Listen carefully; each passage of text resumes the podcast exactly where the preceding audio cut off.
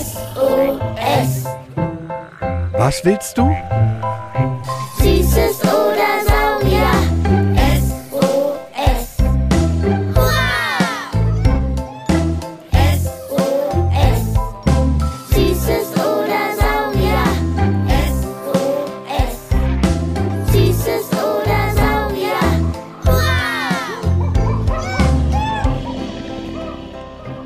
Podcast über alles, was krabbelt, Stampft blubbert. und flieht. Wir haben Süßes. Und wir haben Saurier. Heute mit Fischen, die vom Himmel fallen doppelten Regenbögen. und einem Meter großen Hagelkörnern. Das Wetter.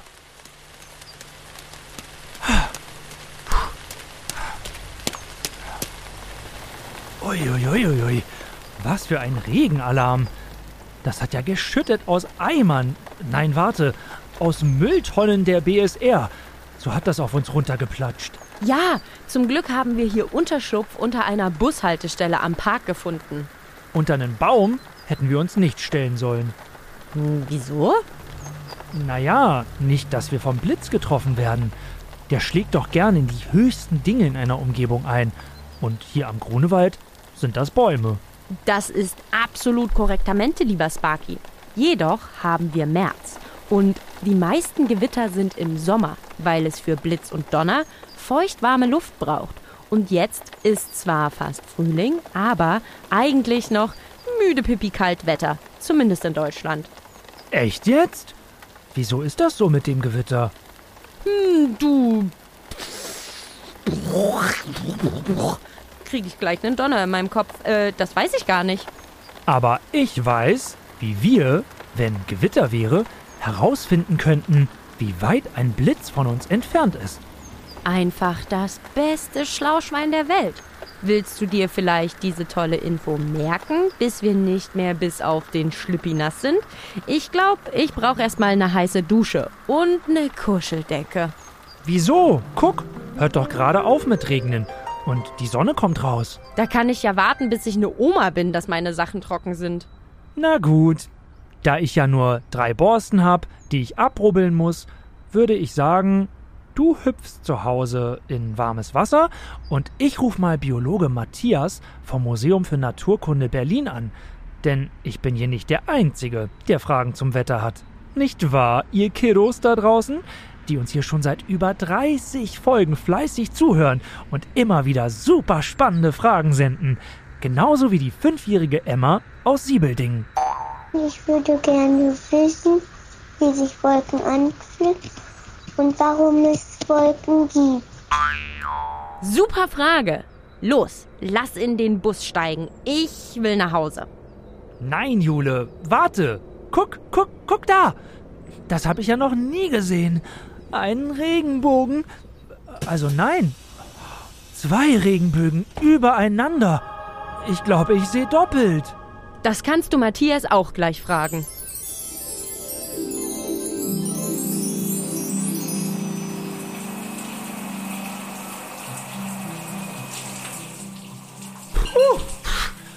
Wenn du duschen gehst, machst du auch immer so heiß, dass es dann dampft, wie in der Dampfsauna. Ich koche halt lieber mich selbst in der Dusche als vor Wut. Wie war's bei dir? Schön Wetterwolken oder doch ein Wirbelsturm, den Matthias mit seinem Wetterwissen in dir entfacht hat? Einen gut gelaunten Regenbogen. Kommen wir gleich zu Emmas Frage, wie sich Wolken anfühlen und wieso die überhaupt entstehen. Matthias und Action. In der Luft befindet sich immer auch Feuchtigkeit. Warme Luft kann mehr Feuchtigkeit enthalten als kalte Luft. Wenn sich Luftmassen abkühlen, können sie also nicht mehr das ganze Wasser speichern. Es entstehen dann kleine Wassertropfen. Nochmal.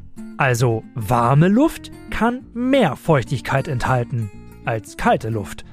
Dazu musst du wissen, warme Luft steigt erstmal nach oben. Umso höher es geht, umso kälter wird es dann aber. Oben kühlt die warme Luft wieder ab, hat aber zu viel Feuchtigkeit und dadurch entstehen Wassertropfen. Kondensieren nennt man das. Als du vorhin duschen warst, war der Spiegel ganz beschlagen, weil du mit der heißen Dusche die Luft im Bad richtig befeuchtet hast. Und am kalten Spiegel hat sich die Luft abgekühlt und ihre Wasserpakete abgegeben. Voila! Wassertropfen am Spiegel. In der Luft sieht das so aus. Dieses Wasser sehen wir als Wolken. Aha. Merke, wenn warme Luft abkühlt, entstehen Wolken. Sie. Und das geht auch am Boden. Bei Nebel passiert dasselbe eben nur am Boden. Wolken fühlen sich also an wie ein dichter Nebel, feucht und kühl und man kann in ihnen nicht weit sehen. Okay, okay. Also das Himmelbett aus Wolken ist gar nicht bequem und flauschig, sondern feucht und kühl. Wai. Aber wie entsteht denn jetzt genau Nebel? Der Nebel am Boden ist also das gleiche wie die Wolken im Himmel. Ab einer gewissen Temperatur, die man Taupunkt nennt, kann die Luft die Feuchtigkeit nicht speichern. Es entstehen feinste Wassertröpfchen in der Luft, die wir dann als Nebel wahrnehmen. Wolken und Nebel entstehen also, wenn Wasser kondensiert. Sie, Senora Jule. Und was sagt Matthias zur Frage vom vierjährigen Jakob? Ich möchte wissen, warum Wolken weiß sind. Wolken bestehen aus kleinen Wassertropfen und Eiskristallen und die kleinen Wassertropfen reflektieren das weiße Sonnenlicht. Zudem ist die Wolke gut durchlässig für dieses Licht, so dass sie weiß aussieht. Ist die Wolke jedoch dichter gefüllt mit großen Wassertropfen, dann erscheint sie uns grau und dunkler. Gewitterwolken zum Beispiel. Die sind so richtig dick, grau und aufgetürmt. In den unteren Wolkenschichten hängen die Wassertropfen noch als Tropfen rum und fallen dann zum Beispiel als Regen raus. In den höheren Wolkenschichten werden sie dann zu Eiskristallen, weil sie gefrieren. Ich glaube, das habe ich jetzt verstanden. Regen, check. Aber woher bekomme ich denn jetzt die Farben für meinen Regenbogen? Das fragt sich auch Olivia aus Berlin. Warum sind die Regenbogen eigentlich so bunt? Und August aus Berlin schiebt noch hinterher. Warum kommt der Regenbogen nach dem Regen? Welche Farben hat denn ein Regenbogen? Wisst ihr das? Überlegt mal. Jule, was sagst du? Das weiß ich sogar. Sieben. Aber die Reihenfolge. Warte. Äh, ganz außen ist rot. Dann orange und gelb. Grün, ein helles Blau, dann so Indigoblau und dann Violett. Mit Rot fängt es an und hört bei Violett auf. Ja und nein. Also jein. Wie verstehe ich nicht? Die sieben Farben sind die, die das menschliche Auge sehen kann. Aber eigentlich sind da noch ganz, ganz, ganz, ganz, ganz viele Farbabstufungen dazwischen. Aber die Unterschiede sind so minimal, das kriegt das Menschenauge nicht hin. Hm. Vielleicht ein kleiner Ausflug in luftige Höhen dazu. Um unsere Erde ist eine Schutzhülle. Die Erdatmosphäre. Jipp. Und wenn jetzt von der Sonne ein Lichtstrahl auf die Erde gesendet wird, dann ist das ein irre ultralanger Weg. Welche Farbe hat der Sonnenstrahl erstmal? So ganz hell, ähm, weiß? Sehr gut. Wenn der jetzt durch die Schutzschicht, also die Erdatmosphäre, durch muss, wird der Lichtstrahl gebrochen. Also wie abgeknickt. So wie einen Strohhalm, den ich knicke? Genau. Und wenn der weiße Lichtstrahl bricht, spaltet er sich in sieben Farben auf. Rot, Orange, Gelb, Grün, Blau, Indigo und Violett. Die Regenbogenfarben. Sehr gut. Und der Regen, also die Regentropfen, spalten genauso das weiße Sonnenlicht auf und reflektieren dann die sieben Farben zurück. Tada! Regenbogen. Coolio. Macht im Sommer doch mal euren eigenen Regenbogen. Stellt euch mit dem Rücken zur Sonne, wenn sie scheint, und spritzt mit einem Gartenschlauch so Nieselregen in die Luft. Tada! So zaubert ihr euren eigenen Regenbogen. Und was war das vorhin? Wieso haben wir den doppelt gesehen? Das war eine Doppelreflexion. Nur, dass der zweite Bogen dann etwas blasser erscheint. Und achtet mal drauf, die Regenbogenfarben gespiegelt sind. Also außen lila ist und rot innen. Das ist schon sehr faszinierend. Und da haben sich Olivia und August ja zwei sehr schlaue Fragen überlegt. In der Tat.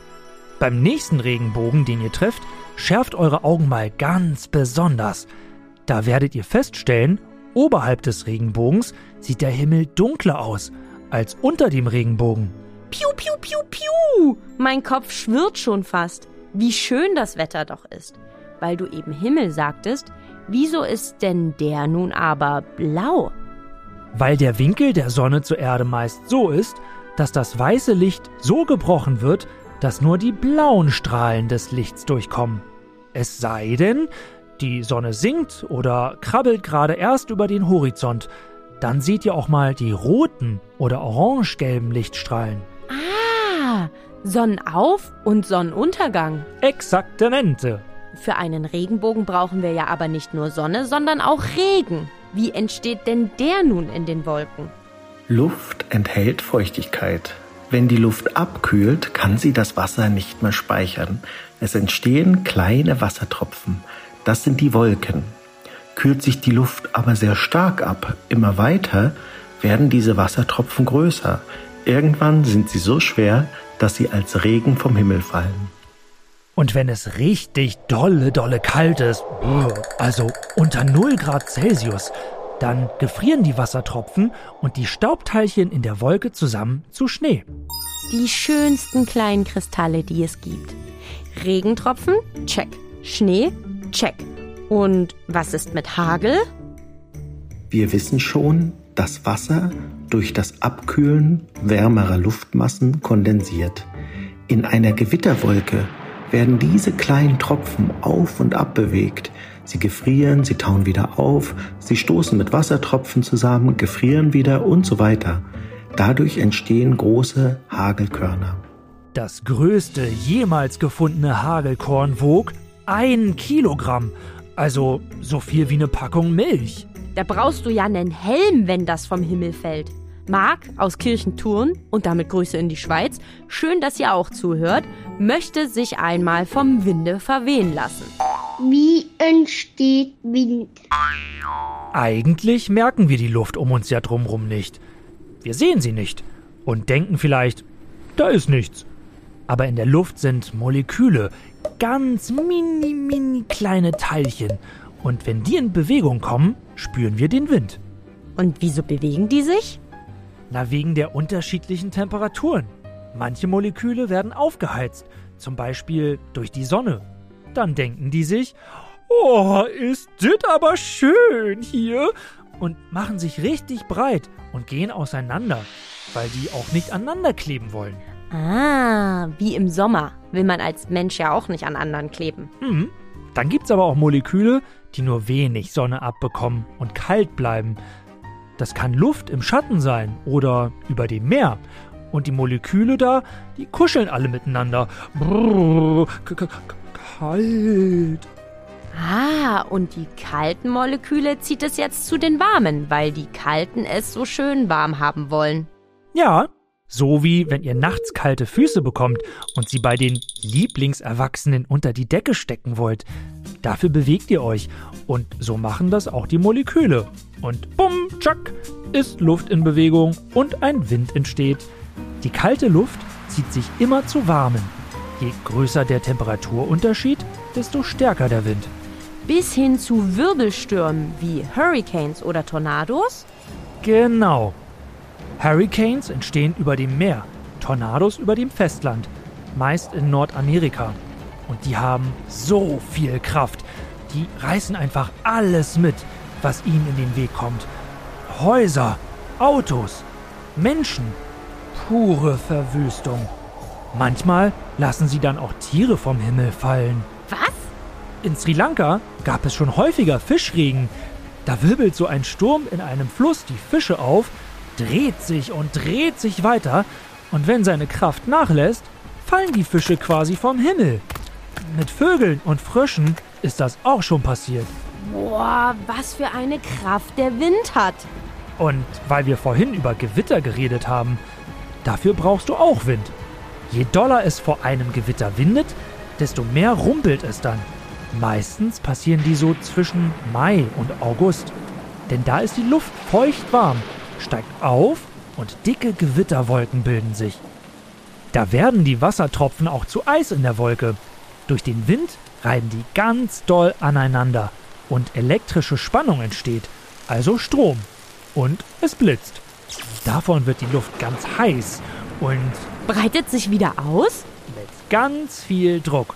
Wie eine Explosion. Ah, der Donner. Also wie wenn ein Luftballon platzt. Erst ist da ganz viel Druck im Ballon mit der Luft und dann macht's Puch, Peng. Genau.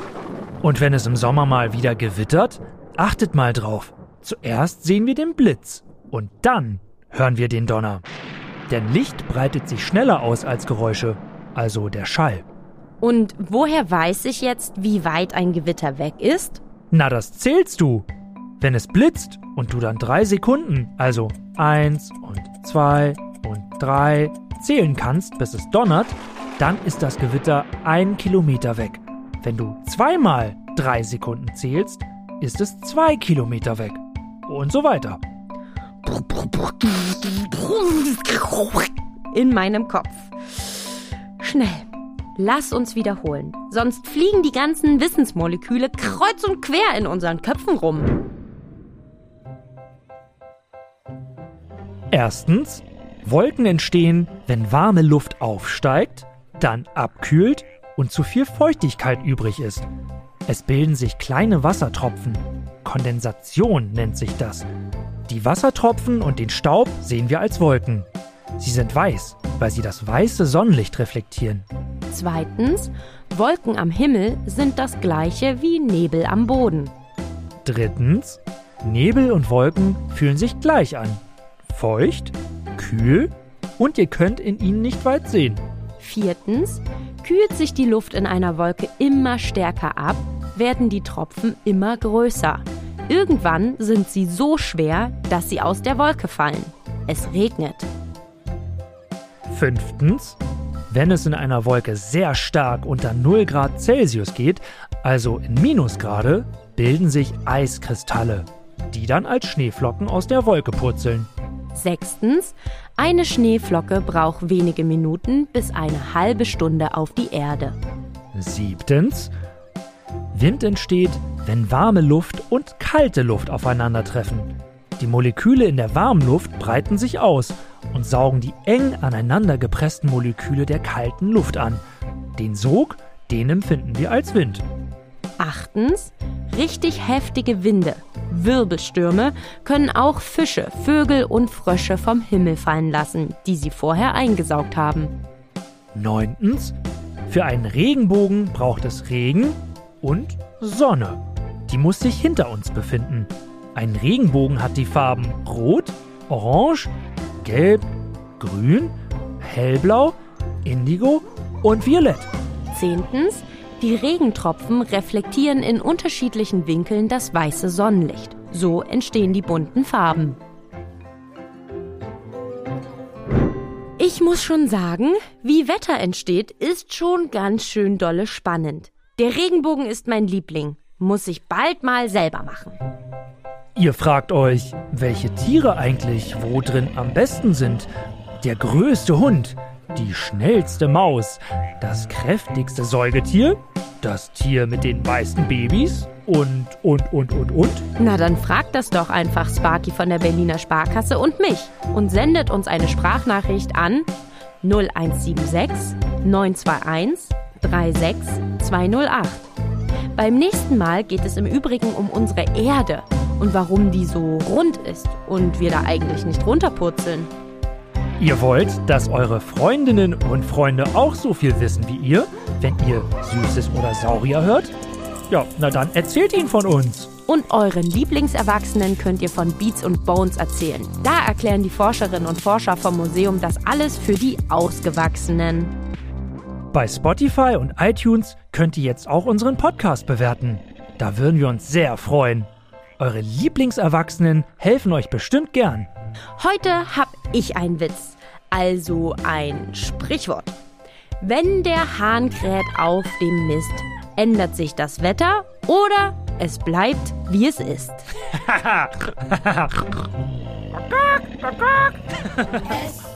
SOS. Was willst du?